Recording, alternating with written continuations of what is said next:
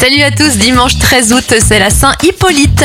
On débute avec les événements 1889. William Gray invente la cabine téléphonique à pièces. Les taxis jaunes roulent pour la première fois dans les rues de New York en 1907. Et en 1961, Berlin se retrouve coupé en deux à cause du mur de la honte ou rideau de fer. Bon anniversaire à DJ Ross, il a 50 ans, 48 pour le présentateur télé Alex Good, Boudère a 45 ans et ça fait 39 ans pour James Morrison.